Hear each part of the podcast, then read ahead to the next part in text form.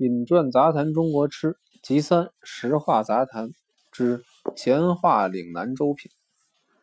中国有一句老话说：“吃在广州”，因为广东是最早对外通商的口岸，省环华洋杂处，州卢云集，豪商巨贾囊囊充盈，口腹之香，所出菜式自然精致细腻，力求花样翻新，调羹之妙一牙难传。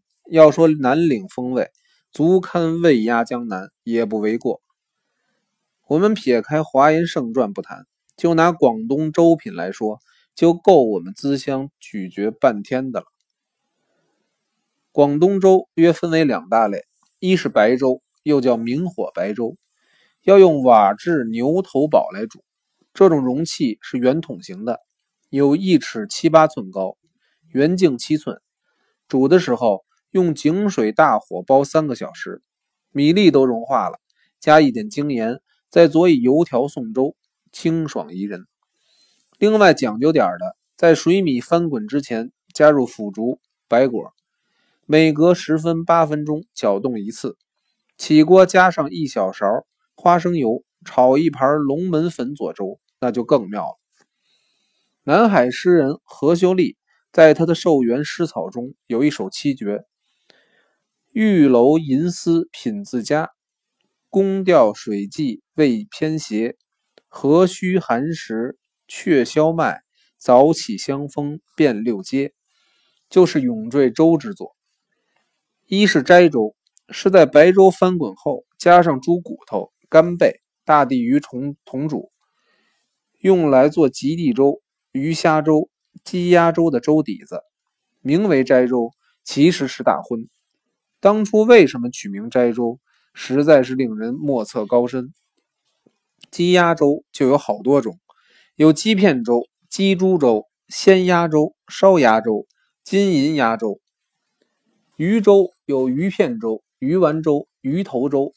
所有卤、碗、净、便、石斑、紫袍，只要刺粗肉细、鲜嫩少腥，都可入粥。听说早年顺德紫竹林酒家。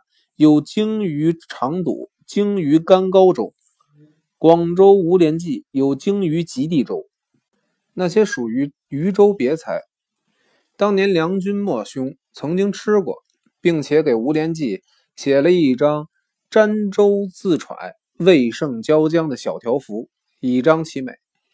到了民国二十四年以后，大概世界限制捕鲸，来源困难，在广州就不容易吃到鲸鱼粥了。虾粥的正宗做法是将明虾切成薄片，用滚粥烫热的。不过广东明虾肉质不及渤海湾的对虾细嫩。我觉得要是吃虾粥，反而是软壳小虾仁来的明透鲜美。在广东吃极地粥也很普遍，名堂更多的不可胜数。在粥里加猪肉丸、猪肝、猪粉肠，叫三极地。加青鱼、腰果、猪心叫五彩极地、七星极地；加牛身上材料叫做牛极地；加鱼是鱼极地；加虾是虾极地。总之，广东池州花样繁多，真是一时说之不尽。有一年我到新疆，住在迪化省府招待所，一天管理员跟我说：“您府上三代跟广东都有渊源。”今天早上特地准备一锅广东的凉宫粥给您尝尝。在西北，鱼龙虾凤吃鱼粥材料比较困难，吃凉宫粥味道可能还不输岭南风味呢。粥一上桌，感情是杂粥，佐料还相当齐全：葱花、酱姜丝、盐碎、胡椒粉、油条、薄脆，无一不备。鸡肉炖的糜烂。切丝留皮去骨，香美如油。塞上得此，堪称细味一品了。我问管理员：“既然是鸡粥，为什么要叫梁公粥呢？”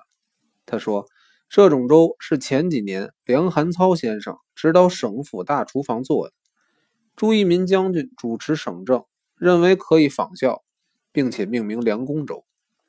南宾西来，我们会准备一餐来招待，吃过的人人人赞美。”所以成了迪化省府名点了。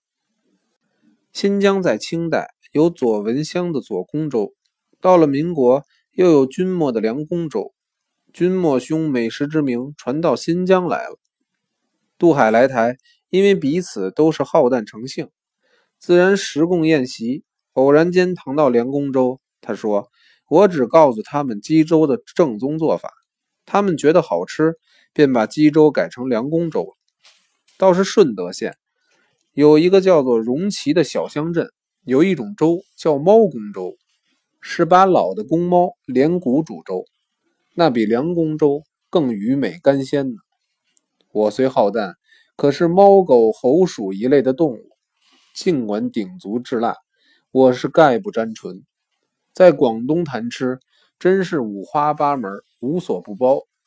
像肉签味，味儿各不同。等有机会再慢慢的谈吧。